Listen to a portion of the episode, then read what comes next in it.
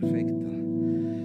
Pues familia, una vez más estamos aquí. Gracias una vez más por, por tomarte el tiempo, por apartarte el tiempo para escuchar esta transmisión y verla. Y gracias a los que están aquí acompañándonos de manera presencial. Eh, quiero como nada más reafirmar la importancia de la reunión del 19 de diciembre, y para los que nos están viendo y los que están aquí, aparta muy bien esa fecha, porque la Biblia dice que sin visión, sin un objetivo, el pueblo perece. Y posiblemente la pandemia distorsionó un poquito nuestra visión y de repente decíamos, ¿para dónde vamos? ¿Para dónde vamos? Pero yo creo que este es un tiempo para volver a afirmar la visión, el propósito, el llamado que Dios ha dado en específico a la viña. Si tú consideras que la viña es tu casa, Dios ha establecido una visión específica para la viña y lo vamos a compartir con todos ustedes el 19 de diciembre. Así que apártate esa fecha. Si tú consideras que esta es tu casa, de verdad te espero ahí. Espero con tu familia, con invitados. Vamos a pasarla bien. Pero sobre todo queremos impregnarles ese día la emoción, la expectativa de todo lo que Dios ha ido hablando a nosotros, a mi esposa, a mí, sobre, sobre hacia dónde apuntamos en el 2022. Y, y, esto tiene relevancia porque el día de hoy voy a, estoy iniciando una nueva serie que he llamado derribar para construir. Si hay gente aquí que anota o, que, eh, este, que, quiere, se les gusta recordar el título, vamos a tener una serie de cuatro semanas a partir de hoy y vamos a cerrar justamente el 19 de diciembre con esta serie que he titulado Derribar para construir. Y quiero empezar platicándoles esto. Eh, yo soy arquitecto, la verdad es que no me gusta nada la construcción. me gusta mucho diseñar y todo, pero construir no es tanto lo mío. Me ha tocado hacerlo en algunas ocasiones. Y cuando estás por iniciar una construcción, hay un estudio que se le llama mecánica de suelos, donde vienen especialistas, toman el suelo donde vas a, a empezar tu obra, lo analizan y revisan qué tan viable es para que construyas o qué tanta cimentación, estructura vas a necesitar. No sé si alguno ha escuchado esto en alguna ocasión.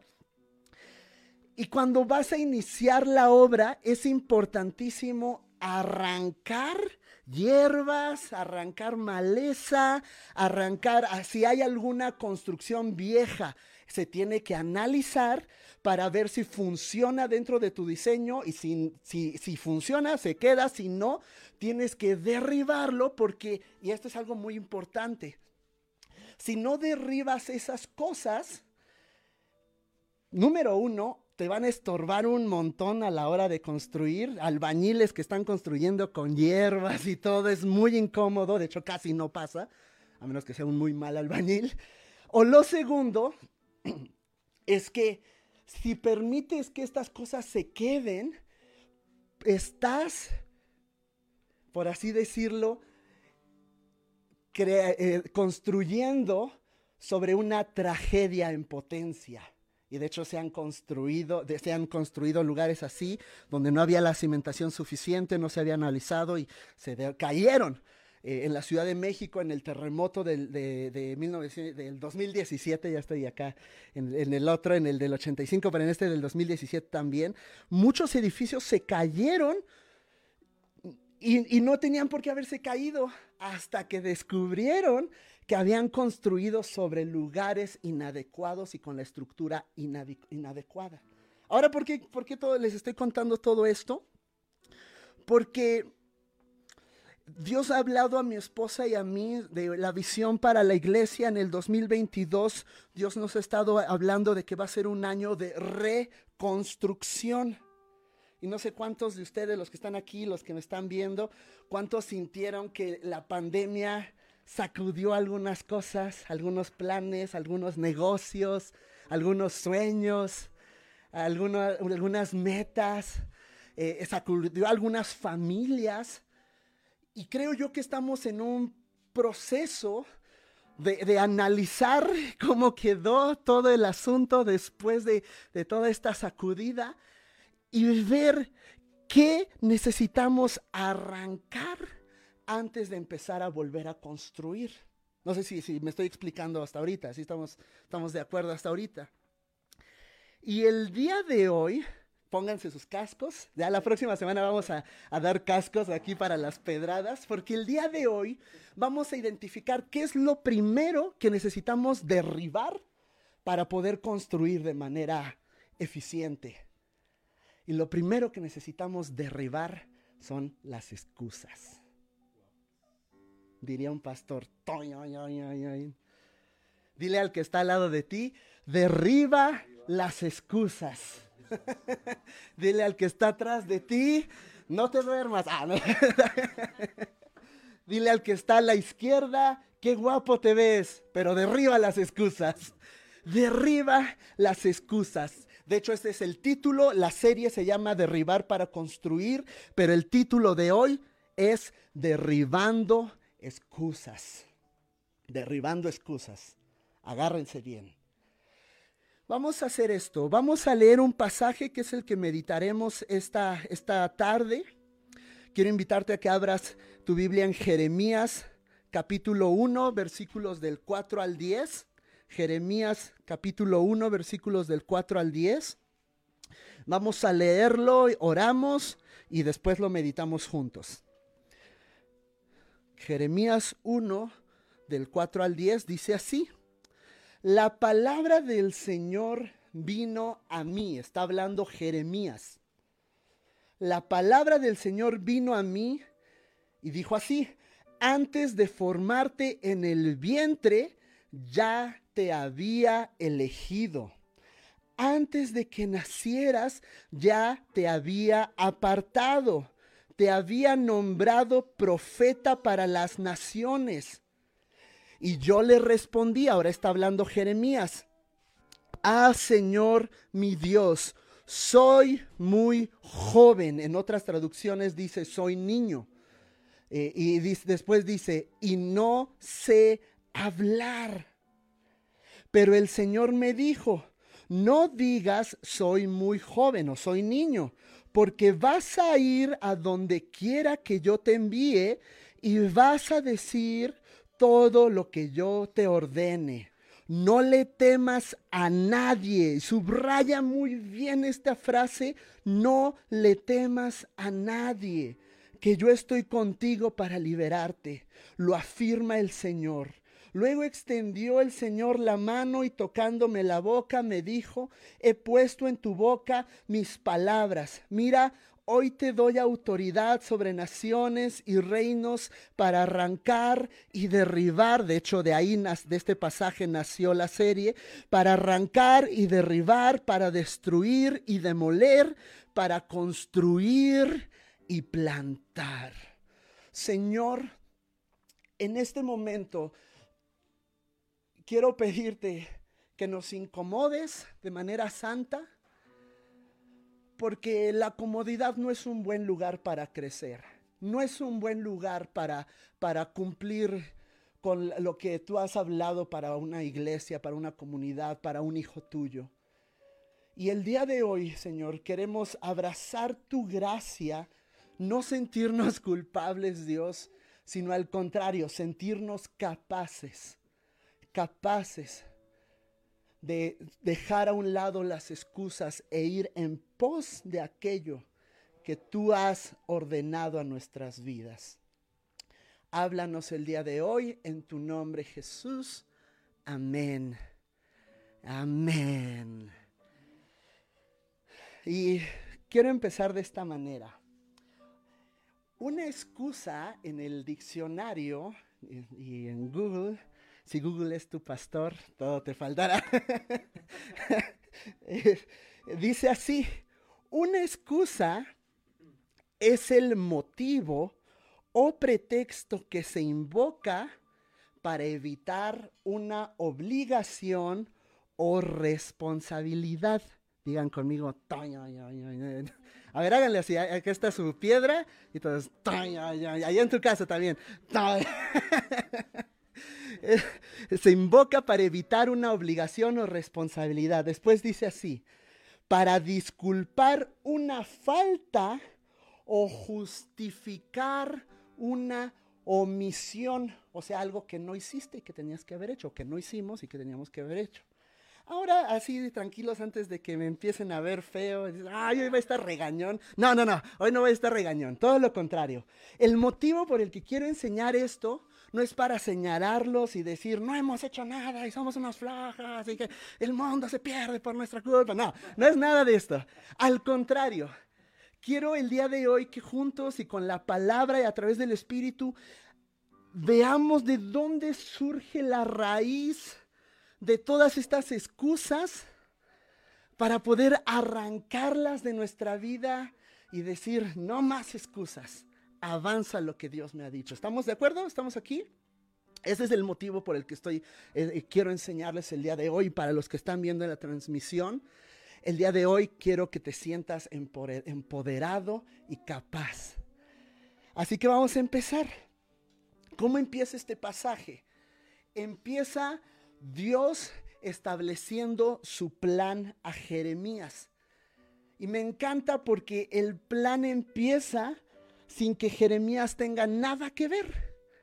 No sé si me explico. Dios le dice, yo te escogí desde antes de que nacieras. Así que Jeremías no se había ganado una estrellita que decía, hey, tú me caes bien, entonces te voy a usar. Oye, tú, tú predicas bien chido, entonces te voy a usar. No, no había hecho nada Jeremías. Digo, desde antes de que nacieras, yo ya te había escogido. El llamado de Dios era totalmente independiente a la condición que tenía Jeremías en ese momento. ¿Estamos de acuerdo aquí? ¿Estamos hasta, aquí? ¿Estamos bien? Vamos a hacer esto. Les voy a dar eh, hoy la, la autoridad. Agarren los dos dedos así. Y en el nombre de Jesús te doy la autoridad para que pellizques al que se está durmiendo. es, con la autoridad del Señor. Ah, no, no se me duerman. Vamos bien hasta aquí. Dios le presenta el plan a Jeremías, pero Jeremías le dice esto, le dice, tu plan está bien, Padre Señor, pero se te olvida algo.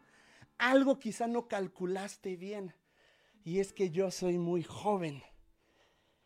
A veces así, así nos ponemos a negociar con Dios, ¿verdad? Dios, pero todavía no termino Onda Move. Y después de Onda Move me quiero ir a otro lado. Y después a otro, otro y otra escuela más. Y a ver si después de la quinta escuela ahora sí empiezo a cumplir mi llamado. Porque ah, eso es lo que estaba haciendo Jeremías. Estaba diciendo, eh, pues yo soy pequeño. Nolan tiene esa, esa palabra. Una vez yo le dije a Nolan, Nolan, ya eres grande. Me dice, no, no estoy grande, estoy pequeño. y, voy a hacer eh, un, análisis interesante. Cuando dicen los historiadores que cuando Jeremías recibió esta palabra, aunque en algunas traducciones dice que era niño, en realidad tenía aproximadamente unos 20 años. Otra que no estaba tan niña, ¿no? Así para que hay algunos veinteañeros. Y dices, pues ya, ya, ya se rasura, ya, ¿no? Ya, ya, ya, ya podría mantenerse solo. Ah, ese es tema para otra, otra predicación. Pero tenía 20 años. Y, si tú vas al principio del capítulo, de, hecho eh, empieza presentándose eh, en qué momento Jeremías recibe su primer palabra y dice que es en el año 8 del rey Josías. Dice, en el año 8 del rey Josías, Jeremías recibió palabra del Señor. Y es interesante esto porque Josías, vamos a hacer unas matemáticas aquí, Josías tenía 8 años cuando empezó a reinar. Y en este momento, 13 años después, que es el momento en el que Jeremías recibe la palabra, Josías tenía aproximadamente 21 años. Andaban a la par. Y esto se me hace muy interesante porque después de ellos vinieron otros reyes y otros profetas que hicieron una sarta de, con perdón de la palabra, de tarugadas. Pero aquí dos jovencitos, Josías, de hecho Josías empezó todavía más joven, a los ocho años, y Jeremías, fueron dos jovencitos que hicieron lo recto delante del Señor. Y yo creo que Dios estaba diciéndoles, ya ven, No necesito capaces y experimentados, necesito que me digas sí. necesito que me digas sí. Y ya. Esto es muy interesante, pero vamos a seguir adelante. Jeremías le dice, soy muy pequeño. Y aquí se revela el primer lugar de donde tomamos para presentar nuestras excusas. Y es de una perspectiva errónea o incorrecta de quiénes somos, de qué tenemos, de qué es lo que poseemos. ¿Por qué? Porque Dios le dijo, yo ya te había llamado no estaba esperando que tuvieras algo. Y, quiero, quiero eh, eh, leerles algo rapidísimo en Efesios 1, capítulos del 3 al 5, porque yo creo que ese es el primer lugar de donde parten nuestras excusas. No estoy listo, no me siento capaz, algunas veces así soy, cuando Dios nos enseña, oye, este, ¿qué tal si le bajas a tu carácter? Así soy. Así, así, así, así es mi carácter, así es mi comportamiento. ¿No? Este, oye, perdona. Ay, es que así soy yo, rencoroso. No sé si, si me estoy explicando hasta ahorita. El primer lugar, el primer recurso donde presentamos nuestras excusas es una perspectiva errónea de quiénes somos y qué tenemos nosotros. Y fíjense lo que dice Efesios capítulo 1, versículos del 3 al 5. Eh, Bill Smith lo, lo, enseñó un poco la semana pasada, dice así, alabado sea Dios, Padre de nuestro Señor Jesucristo, que nos ha bendecido en las regiones celestiales con toda bendición espiritual en Cristo. O sea que lo primero que eres, eres bendecido. Eres bendecido, Señor, bendíceme, ya te bendije. Señor, bendíceme, ya te bendije. y fíjense, ¿desde cuándo somos bendecidos? Dios nos escogió en Él, en Él, desde antes de la creación del mundo, para que seamos santos y sin mancha delante de Él. En amor nos predestinó para ser adoptados como hijos suyos por medio de Jesucristo, según el buen propósito de su voluntad Qué interesante que Dios empieza con Jeremías con un mensaje parecido a este. Desde antes incluso de que nacieras, ya habían los recursos necesarios para ti. Ya te había estipulado, un pastor lo dice de esta manera, Dios decidió desde antes de la creación formar una, la, la, humanidad, establecer una bendición, dice aquí, toda bendición para la humanidad desde antes de que nacieras, o sea que la bendición no es, te portaste bien, eres bendecido, te portaste mal, eres bendecido, hay bendición para todos. Lo único que aquí dice es que es en Él. Este pastor dice, Dios estableció la bendición para todos, pero al conectarte con Jesús se hace accesible para ti. Se hace accesible para ti. Ahora, no sé si han visto algunos la película de Hitch. ¿Cuántos han visto la película de Hitch? Es una película de, Will Smith, siempre saco películas aquí. Hay una escena al principio donde, donde eh, Hitch le está enseñando a tres hombres medios así, sopezones para conquistar a las mujeres, y les está dando algunos tips. Y a uno de ellos, ese, ese se me hizo muy interesante, en la segunda cita lo lleva a, creo que es un museo, y le dice al chavo que se vista de cierta manera, se viste todo de negro, con unos zapatos super pulcros y todo. Y el chavo le dice a Hitch, oye Hitch, pero es que siento que no soy yo, ¿no? Que este no soy yo. Y Hitch le dice algo muy interesante. Dice, tú es un concepto que se puede modificar, más o menos algo así. Tú te ves bien en estos zapatos. Tú vas a conquistar a esta chica. y yo creo que a veces debemos entender esto, que el concepto de quiénes somos nosotros puede ser transformado. Podemos entender, yo, esto me pasa a mí, yo no me siento muy cómodo vistiendo de traje. Y a mí me gusta mucho andar así, por decir es que no soy yo. Pero de repente llega mi esposa y dice, pero te ves bien. Y quizá mi concepto de mí cambia y digo, hey, sí es cierto, puedo ser algo más. Y creo yo que tu concepto de ti mismo puede ser modificable. No sé si me estoy explicando. Puede ser modificable. Y, quiero que recuerdes esta frase. Nos limitamos, o sea, ponemos excusas, por la forma en que vemos las circunstancias, no por las circunstancias mismas. No sé si me estoy explicando hasta aquí. Me limito porque digo, soy demasiado pequeño para eso, pero posiblemente esa limitación solo venga de que estoy viendo las cosas de manera incorrecta. Y ahora voy a hacer otra, otra analogía con Jeremías. Jeremías dijo, soy pequeño. Pero si te pones a pensar, eso también es un concepto muy relativo.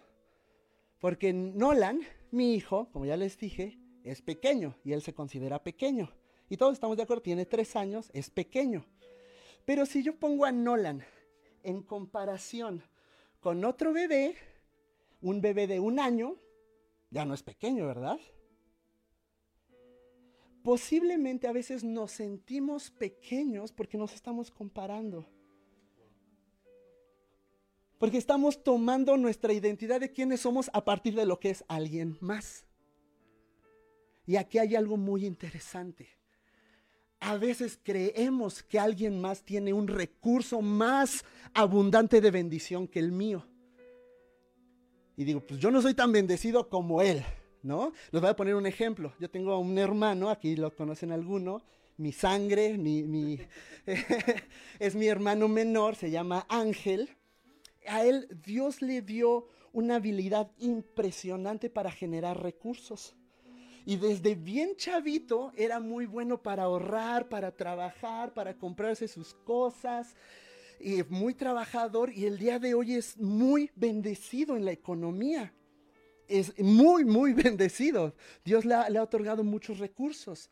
Ahora yo podría decir, mi hermano es más bendecido que yo porque tiene recursos. O puedo decir, mi hermano tiene su propia manifestación de su bendición, que es totalmente diferente a la manifestación de mi bendición. Porque la bendición está abundante para todos. Solamente mi bendición se manifiesta de una forma diferente. Y tengo un pequeñito de tres años increíble que, que, corre por todos lados y que lo veo en mi corazón, se estremece y explota de adoración y digo, soy millonario. y quiero que veas esto la primera razón por la que eh, ponemos excusas, Jesús ya la suplió. No eres pequeño. Y, para si te, si te sigues sintiendo pequeño, si te sigues sintiendo incapaz, voy a darte otro ejemplo. Y este está más chido aún, porque lo dijo Jesús. En Mateo 11, capítulo 11, dice así. Jesús está hablando. Dice así, les aseguro que entre los mortales no se ha levantado nadie más grande que Juan el Bautista. Fíjense la, la, declaración tan importante que está haciendo Jesús, porque está diciendo, Juan el Bautista fue más importante que David, fue más importante que Isaías, fue más importante que Jeremías, fue más importante que Moisés. ¿En serio, Jesús? Y, yo creo que está haciendo esto, esto no es el tema, pero solamente un paréntesis, creo que está haciendo esto porque está, está hablando de que Juan el Bautista era la conexión entre un antiguo pacto y un nuevo pacto, era la em, ejemplificación de cómo el antiguo pacto estaba muriendo, por eso Juan el Bautista dijo, tengo que menguar porque ya se acabó este pacto, viene un nuevo pacto en Jesús, por eso yo creo que, Jesús estaba diciendo, Él es el más grande de los mortales, pero fíjense lo que dice a continuación. Si por si te sigues sintiendo pequeñito, yo, ni sé hablar, y que no sé, para, para que si te sigues sintiendo pequeñito. Sin embargo, más sin embargo, Ana, sin embargo, el más pequeño en el reino de los cielos es más grande que Él. A su mecha. Está diciendo, si tú te has conectado con Jesús, tú tienes más capacidad y tienes más recursos y tienes más promesas y tienes más bendición y tienes más poder que Moisés que abrió el mar en dos. ¡Wow! Y de hecho Jesús, eh, digo, en Hebreos dice en otra parte que ellos, todos los hombres antes de, de, la venida de Jesús, todos solo se quedaron viendo de lejos la promesa, pero esa promesa ya está cumplida para nosotros. Tenemos una revelación todavía más amplia de quién es Dios, de su poder, de su bendición. Así que en el momento en el que Dios te dice, ve y haz esto, si tu mente empieza a decir, pero soy pequeño, soy incapaz, soy la palabra te recuerda, no, eres bendecido, eres grande, eres grande. Qué interesante esto.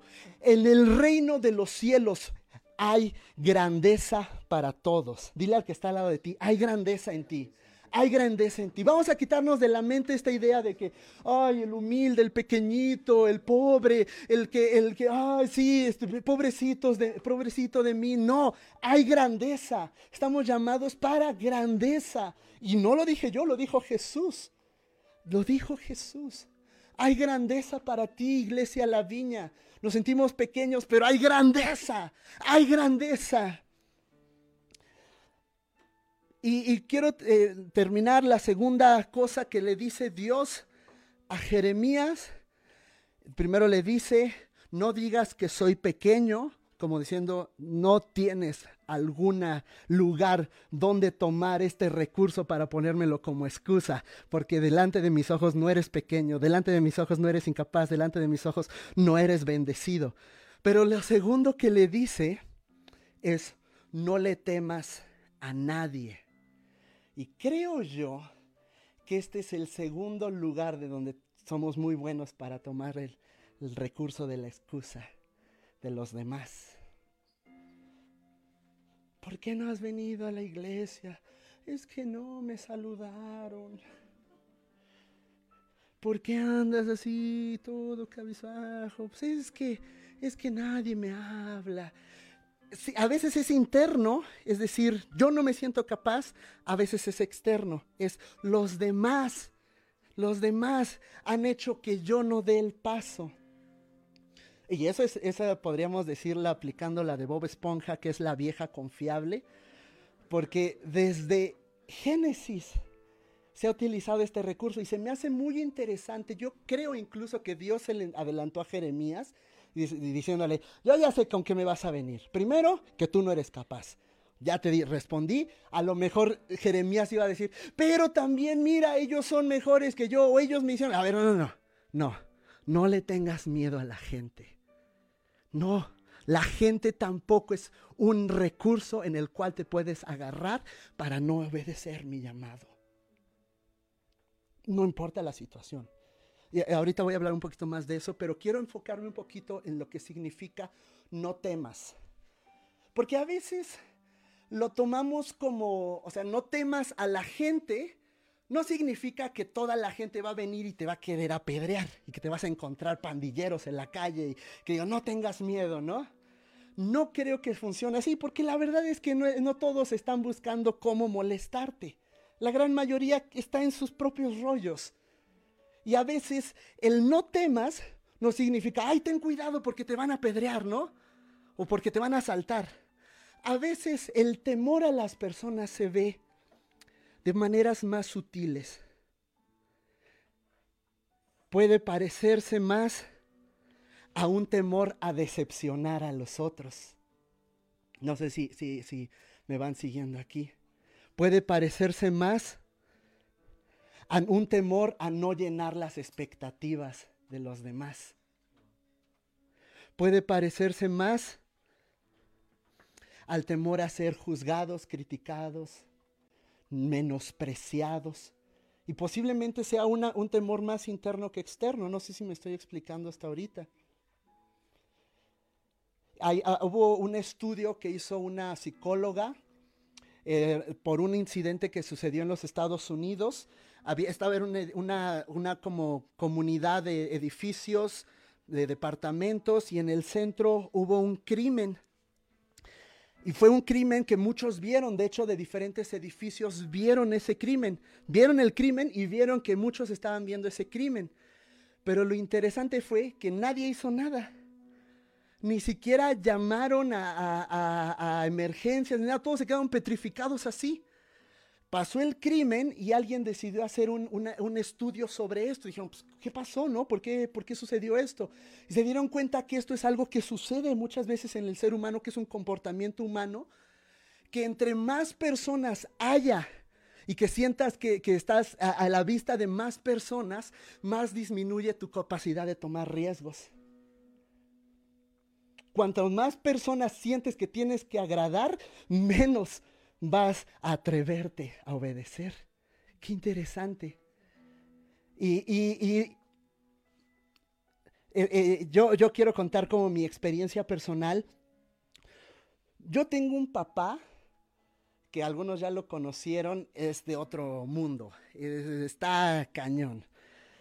Y, y, creo que la alabanza por lo menos de manera personal, no he conocido a alguien que, Dios lo use en, la alabanza y en la adoración de una manera como usa a mi papá.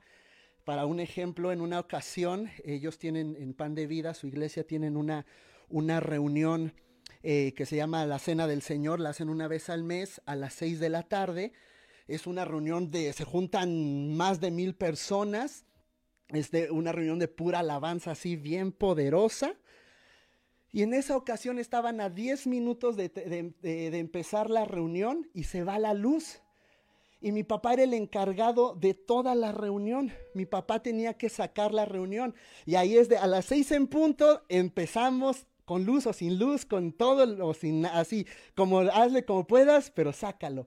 Mi papá agarra unos cables conecta eh, eh, los cables a una camioneta, no sé bien cómo se hace eso, pero los conecta a una camioneta, llega y conecta esos cables a una bocina para que tuviera luz y conecta ahí su guitarra, conecta ahí su micrófono, está así 5.58, 5.59, 6 de la noche sin luz, solo la bocina y unos reflectores por ahí que tenían, agarra su guitarra, empieza a adorar y la gloria cayó ahí. O sea, sin luz, sin nada, una guitarrita para mil y tantas personas.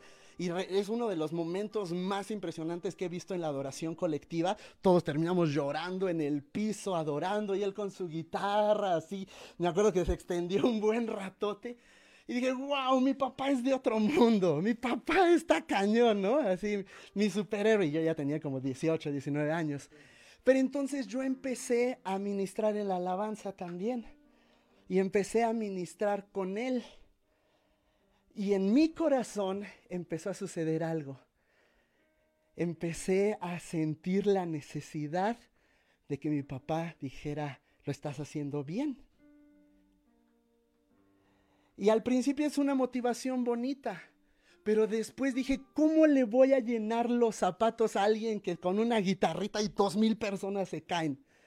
Y me empecé a sentir tan ansioso de eso que empecé a hacerme un lado de mi ministerio y de mi llamado. Pero dije, no, yo nunca voy a lograr hacer lo que él hace. Nunca me voy a, voy a, a, a, suplir sus zapatos. Y el asunto es que todos sabían que yo soy el hijo de Alfredo y la gente también me decía, ay, tú no ministras como tu papá. ¿No? Ay, tu papá sí tiene unción. ah, gracias. Y, ¿Y por qué hablo esto? Porque el día de hoy yo quiero desatar sobre cada persona que hay aquí su propia grandeza. Yo entendí que yo tengo mi unción y mi llamado. Y no tengo por qué ser igual a mi papá. No tengo por qué eh, eh, tener que, que trabajar para la aceptación de mi papá. Porque yo tengo mi propio llamado, tengo mi propia visión, la propia visión de mi vida. Y mi papá está bien con eso. Él nunca me exigió, yo me exigí a mí mismo. Y yo creo que muchos de los que estamos aquí, Dios nos está llamando a dar pasos de valentía y, y nos está llamando a dar pasos de fe, pasos incluso arriesgados. Y muchas veces lo único que necesitamos es eso. E, entender que las excusas Jesús las suplió en la cruz. Así que quiero invitarte a hacer algo, vamos a ponernos en pie y ahí en tu lugar donde estás, quiero invitarte a que si te sientes cómodo poniéndote de pie o si te sientes cómodo eh, en una posición de recibir,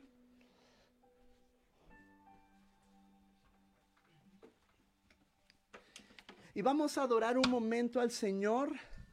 Vamos a cantar una vez más esta, esta canción que hicimos, que dice en una parte, no busco bendiciones. Y yo cuando estaba cantando eso eh, en la mañana meditaba, ¿por qué no busco bendiciones?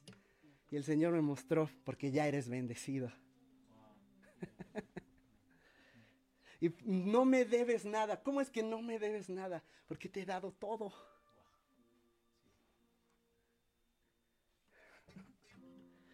Así que, ¿qué te parece si adoramos al Señor? Quiero invitarte a que pongas tus manos en una posición como si fueras a, a recibir.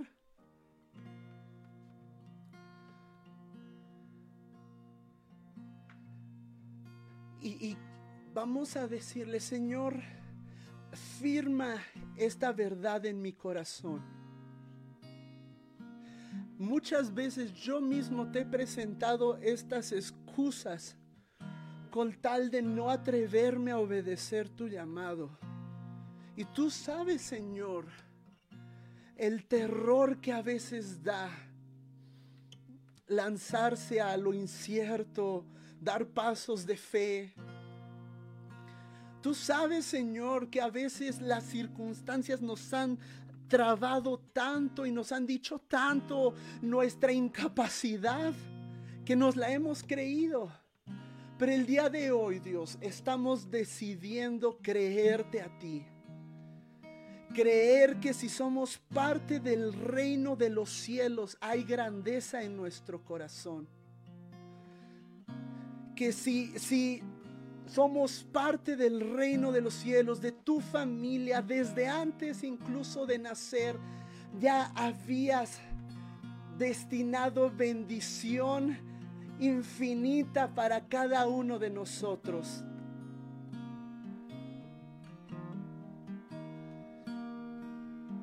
Y la bendición, al final de cuentas, nuestra bendición es que tú vas con nosotros.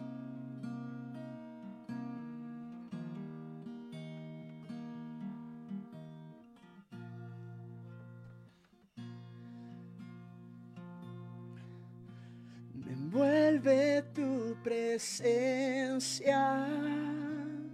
Solo quiero estar. Solo quiero estar ante tus pies. Me atrapa, me atrapa este momento santo. No quiero salir, no busco bendiciones no busco bendiciones.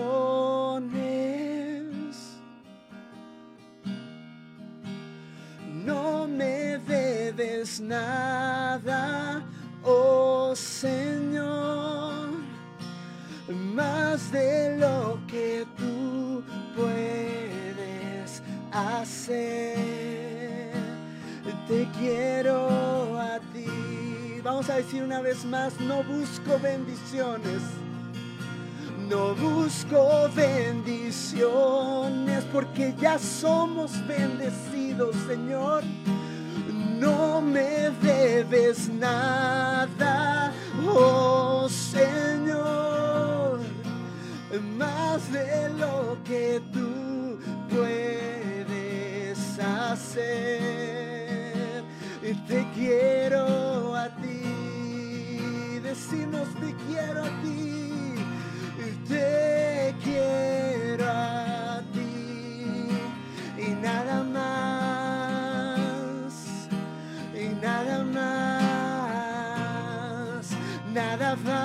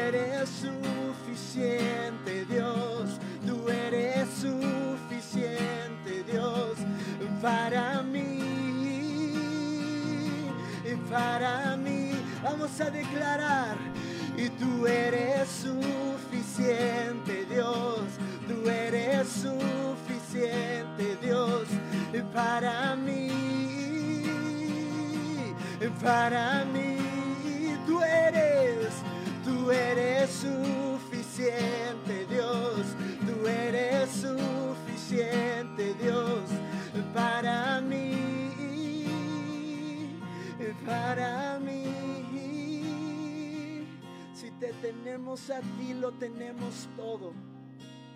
Así que tenemos la capacidad de tomar riesgos. Tenemos la capacidad de vivir por fe. Quiero invitarte a que hagas algo con mucho respeto y si te sientes cómodo, pon la mano en el hombro de la persona que tienes a tu lado derecho o izquierdo. Y los que están viendo en la transmisión, si estás con tu familia, quiero invitarte a que hagas esto también que puedas poner tu mano en el hombro de la persona que tienes al lado. Y quiero que, que quiero invitarte, te invito a que puedas orar por esta persona y declarar grandeza en su vida. Que no existe persona en el mundo que fue destinado a vivir por debajo de lo que Dios soñó. Quiero pedirte que ores declarando que las mentiras y las excusas sobre su identidad, sobre su forma de verse a sí mismo, cambia en este momento. Tú sentías que eras pequeño, que eras poca cosa, que eras incapaz, que no tenías la bendición suficiente, que habían otros más bendecidos que tú. Pero en este momento creemos, Señor, creemos que tú nos has bendecido con toda bendición celestial, que nos has bendecido y destinaste esa bendición incluso desde antes de nacer.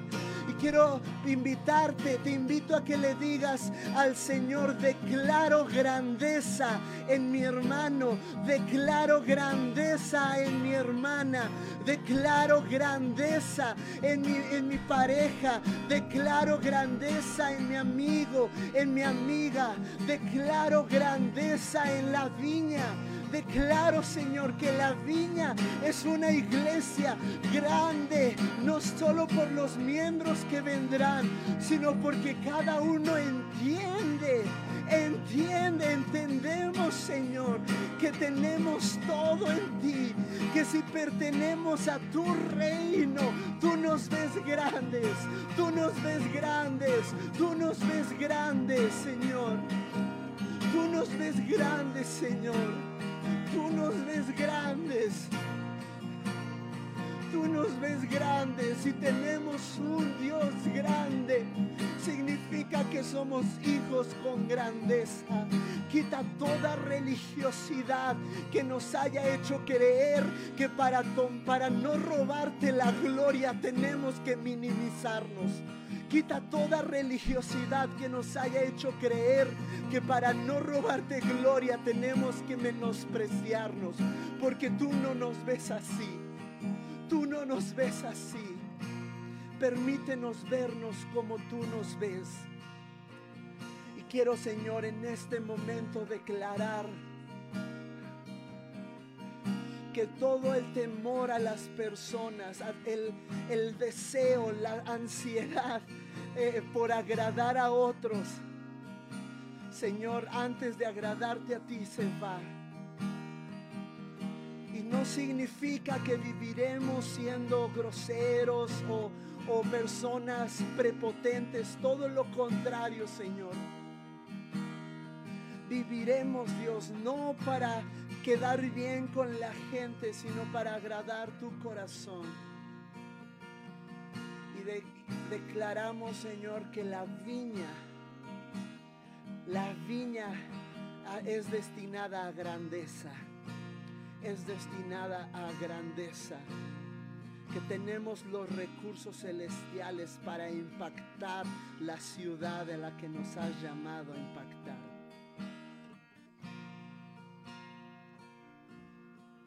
Vamos a decir una vez más, te quiero a ti y nada más, nada más,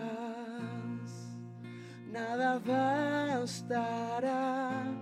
Yo te quiero a ti, nada más, nada más, nada bastará.